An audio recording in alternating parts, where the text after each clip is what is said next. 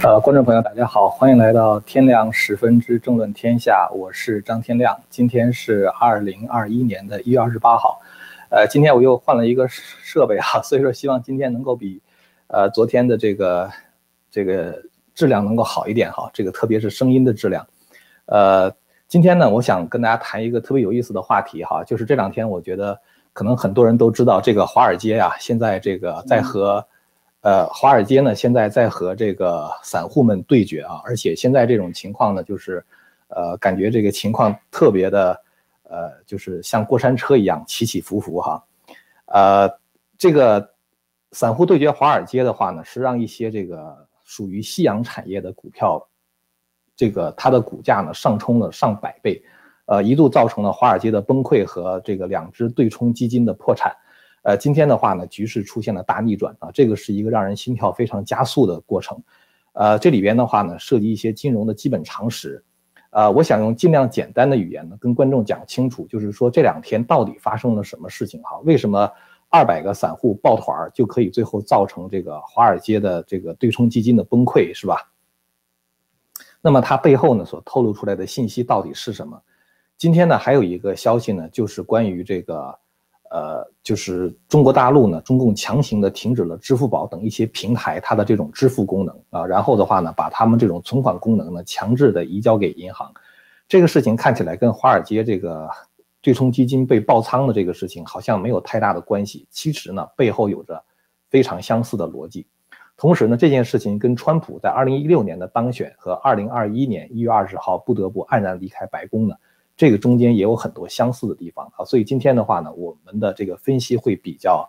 这个深入啊。如果您要是喜欢我们这个频道的话呢，请您这个订阅呢，呃，并且是传播这个频道。呃，其实呢，这个事情哈，就是这个，我想说，散户呢对决华尔街，这个呢，就是实际上是散户和对冲之基金之间的对决。呃，我们知道对冲对冲基金呢，可以说是华尔街的大鳄啊，这个 hedge fund。它到底是一个什么概念呢？哈，对冲基金的话呢，它的主要的目的就是通过一些高风险的方式，啊，能够就是说赚取超额的利润。呃，简单的来讲哈，就是说，比如说给这个就是买入股票或者是卖出股票的时候加杠杆，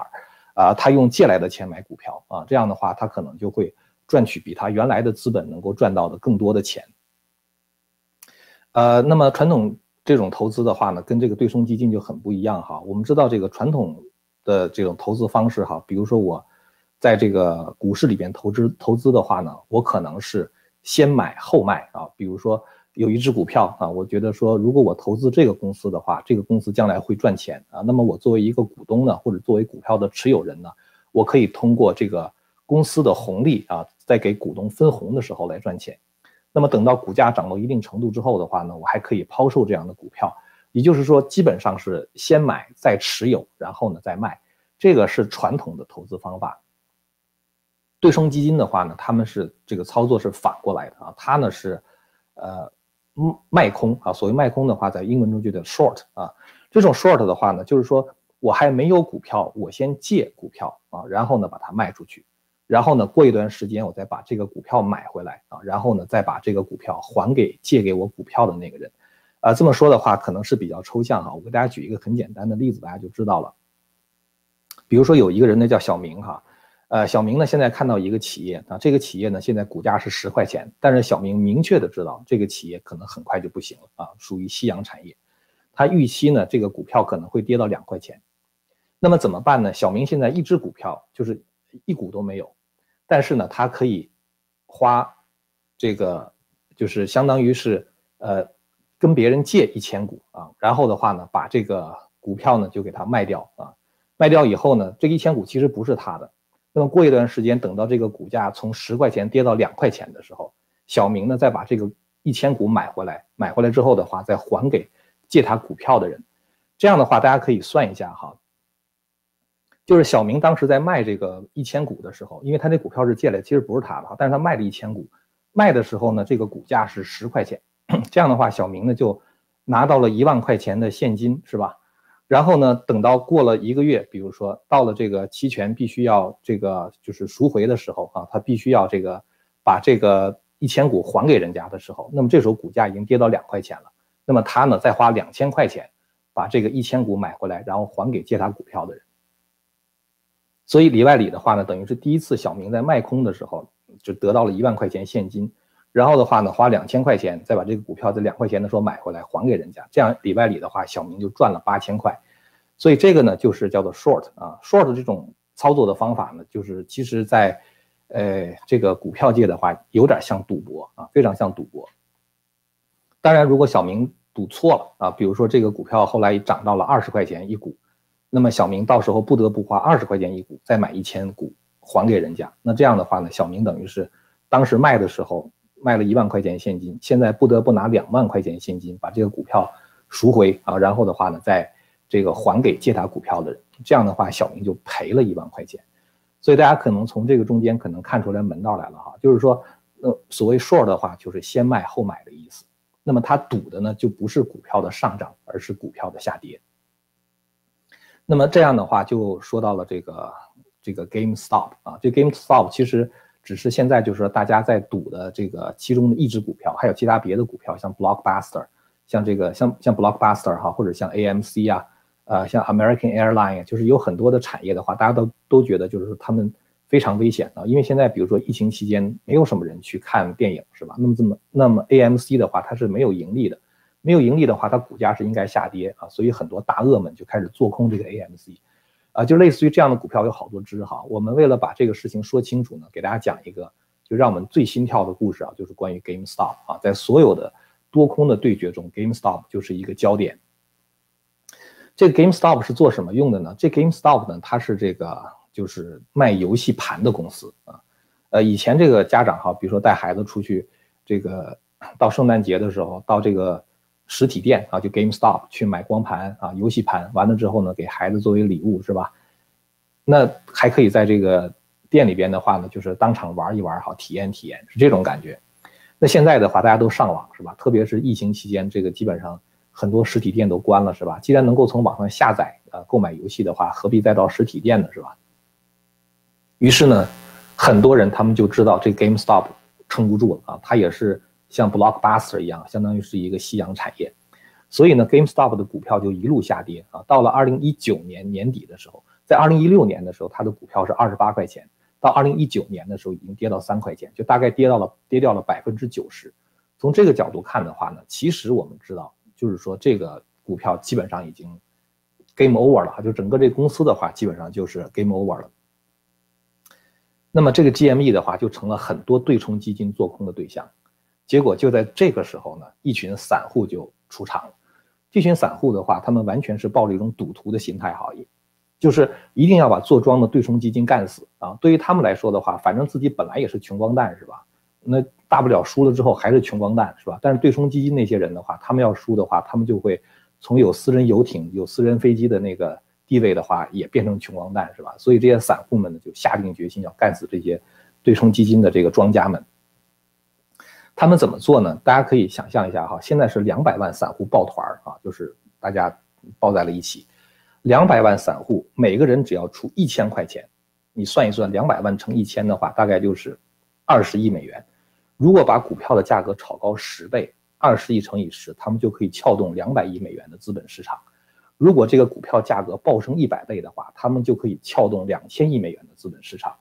而两千亿美元的话，是足以干死很多对冲基金。一般一般的对冲基金的话，它就是几十亿、几百亿这个规模。所以，如果散户真的抱团的话，撬动两千亿美元的这个基金市场的话，他们只要出二十亿哦，但是他只要能把一只股票炒到这种程度，比如说翻了一百倍，就可以撬动两千亿美元的资本市场。所以呢，这种情况下，他们就完全可以把这个对冲基金干死哈。他们也就是抱着这样的心态就冲进了股市。事实上的话呢，确实是有两个，就是基金被他们干死了。一个是 Citron，啊，Citron 的话，大陆可能译为香园哈。还有一个公司叫 Melvin，Melvin 的话也是一个特别有名的对冲基金啊，是属于那种顶级的对冲基金啊，好像是被他们干的，下个礼拜就要申请破产了。他们怎么干的呢？他们在一个社交的媒体区哈，这个社交媒体叫 Reddit，在 Reddit 里边的话呢，建了一个分区啊，这个分区呢叫做 Wall Street Bets 啊。就翻译成中文的话，就是华尔街对赌啊，就是跟华尔街赌博，简称呢叫做 WSB。他们就注意到这个就是 GameStop 被严重的卖空了，于是的话呢，就出现了一个带头大哥啊，这带头大哥呢叫做 DFV 啊，叫 Deep Fixing 呃 Value 啊，呃，它可能中间用用是两个 X 啊，它有可能用的是那个那个脏字啊，就是就是 Deep Fixing Value。他呢花了五万块钱啊，在三块多钱的时候，就三块多钱一股的这 GameStop 这个股价上价位上呢，他买了五万美元的 GameStop，然后的话呢，他成功的说服了大量的散户啊，他他是带头大哥嘛，说咱们把股价买起来啊，最后的话等到对冲基金不得不赎回股票的时候，就像我刚才讲那小明的例子，他会赔得很惨。我们刚才讲这个小明的例子哈，说小明是十块钱一股买进来，如果他赌错了。股票升到了二十块钱的话，他就赔了一倍的钱，是吧？那股票如果升一百倍的话呢，一个对冲基金就要赔一百倍的钱，哪怕当时这个对冲基金只是拿百分之一的仓位卖空，就是卖空这个 GameStop，哪怕只有百分之一的仓位哦，去卖空这个 GameStop，等到股价飙升一百倍的时候，整个一个对冲基金的话就全部赔进去了啊！所以，呃，现在这个情况就等于是 散户抱团啊，就是说看能不能把这个对冲基金打败。结果呢？这些散户真的很团结啊！他们把 GameStop 的股票价格从一年前的三美元拉到了今年一月十四号的四十美元一股。这个带头大哥 DFV 呢，他的身价从五万美元涨到了七百多万。但是这远远不是故事的结束啊！到了二十二号的时候，就是到了这个期权截止日哈，就是对冲基金必须得这个赎回这个股票啊，然后把这个股票给还给这个借他股票的人了，是吧？所以这个时候股价涨到四十美元的时候，对冲基金不得不忍痛去把这个股票买过来。那么之后的话，就是在那一天二十二号那一天，上个礼拜五哈，股价一路飙升到七十三美元一股，然后呢被熔断叫停。这个时候呢，有一个这个对冲基金已经撑不住了，倒下了。这个就是那香园啊，就是那个 Citron。为什么香园是第一个被干翻的呢？这个咱们可以回到这个。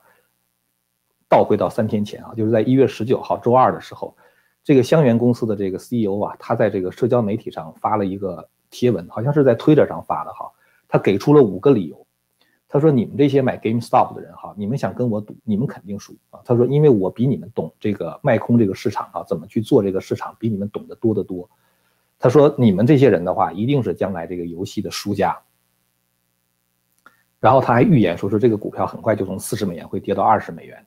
结果散户们不信邪啊！你不是说这个股票会跌吗？这个散户们偏偏在一块抱团开始拼命的买啊这个股票。结果的话呢，这个 C 顺基金就被打爆了啊！到一月二十五号的时候，另外一只对冲基金叫 Melvin 啊，这个 Melvin 的话也是属于顶级的这个低对冲对冲基金了。它呢遇到了跟 C 顺同样的问题啊，它亏损了百分之三十，就它仓位已经亏掉了百分之三十。这个时候的话，它不得不向其他别的对冲基金求救啊，目的是把它自己救起来。他求救的两家对冲基金呢，一个叫 Citadel 啊，还有一个叫 Point Seventy Two，这两个对冲基金也是特别有名的对冲基金啊。咱们这个给可以给大家看一个看一个数据哈，这个呃有一个呃大家可以看一下这个哈，就是呃今天呢在这个福克斯新闻上他们有一个报道啊，这个福克斯新闻报道上说说什么呢？说这个 Yellen 啊 received eight hundred grand。啊，from hedge fund in GameStop controversy, White House doesn't commit to recusal 啊，就是说什么呢？就耶伦，大家知道他是这个拜登政府新任命的财政部的部长，他呢从这个对冲基金里边，就是哪个对冲基金呢？就是这个 Citadel 啊，从这里边的话，一年赚了八十一万美元啊，一年赚了八十一万美元，所以呢，等于是他是在这个 GameStop 的这个整个这个这个过程中的话呢，他是属于获利的啊，他是属于获利的。所以呢，很多人就对这个呃 Citadel 能够入市哈，他们就觉得特别的兴奋。这个 Citadel 和那个 Point Seventy Two 呢，一共联手向 Melvin 注资了二十七点五亿美元啊，希望能够把他给救过来。结果的话呢，这个 散户们一听 Citadel 连这样顶级的这个基金都入场了，是吧？那把他干死，那可能是这个成就感更大一点啊，所以他们就。更加的这个斗志昂扬啊，于是他们在自己的社区中多次发布动员书啊，要求论坛内部的用户联合起来，一定要打爆这个空头。他们当时呢有一个计算哈，这个计算呢就是如果股价超过一百七十五五元的话啊，如果股价超过一百七十五块钱一股的话，就会让 Melvin 彻底清仓破产破产。那么结果呢，到昨天的时候，股价已经飙到了三百美元。它最低的时候我说三块钱啊，现在已经飙到三百美元，真的就是股价上涨一百倍。这就是我刚才说的哈，如果两百万散户每个散户出一千块钱啊，如果他们联合抱团的话，可以撬动两千亿美元的资本市场，所以这一下子就把 Melvin 公司就给搞破产了。Melvin 公司在经历了这个巨额的亏损之后，说这个已经在这个就是这个礼拜的礼拜二哈，已经清掉了所有的 GameStop 的空头的头寸啊，全部清掉。呃，昨天呢有一个就是白宫的这个新闻秘书哈，就是这个这个普萨基嘛，就当时就别人问他说怎么去看待 GameStop 这个闹剧啊，然后普萨基当时就回答说说这个啊，我很高兴的提醒各位啊，我们现在终于有了一位第一位女性的财政部长啊，呃，她一定会仔细的监监测这个事情。财政部长指的就是那个耶伦嘛，就是那个耶伦，他原来是那个奥巴马时代的美联储的主席，但是其实这个耶伦的话，他是利益相关者啊，他是那个跟那个 Citadel 之间是有关系的。但是他自己不不会回避的哈，他就他 not didn't recuse herself 啊，就是他没有没有回避。所以在这样的一个多空对决的过程中的话，你会看到就是这些多头他们是死多头啊，就是说他根本就不是为了赚钱啊，他就是为了有这样的一种成就感啊，最后把这个这个这个那么大的对冲基金打爆嘛。怎么办呢？如果要是这样下去的话，这个对冲基金就真死了啊！就如果大家真的是这样一直往上买的话，对冲基金就真死了。所以怎么办呢？今天早上看到一个新闻啊，有一个就是专门就做这个股票买卖的公司啊，这个公司叫做 Robinhood 啊，就是罗宾汉啊，就是咱们知道就是原来那个侠盗罗宾汉，他是一个卖股买卖股票的公司，有很多这样的公司了啊，像那个 Ameritrade，呃，就是有一些很多这样的公司哈，Scottrade 什么之类的，他们都是做这种股票买卖的嘛。他们在这个手机 App 上就禁止这个散户们继续。买入这个股票，就是你拿这个，你说我要再买，因为再买的话，越买这个股票价格越高嘛。现在呢，他们突然间发现，他们现在只能卖不能买，这就等于是高科技公司在和华尔街联合起来，强迫散户们，你只能清仓，你只能卖，你不能买。那么这样的话，就等于是这个变相的支持了这个对冲基金，是吧？所以这个举动的话，引来了小川普，包括这个伊隆马斯克啊，包括这个 AOC 的批评。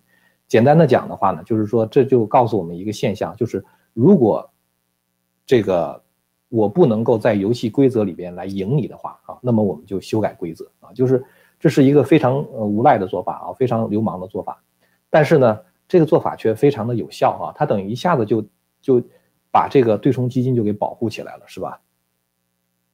给大家讲这个故事的话呢，其实是想说这场大戏呢，真的是让我们觉得这是美国现实政治的一个反应啊。这个刚才我说到两百万的散户的话呢，他们是死多头啊，就是他们的这个投资的话看起来是非理性的，是吧？你三百块钱买一股，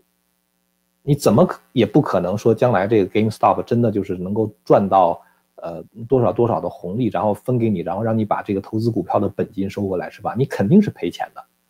但是呢，你为什么还要非得要买？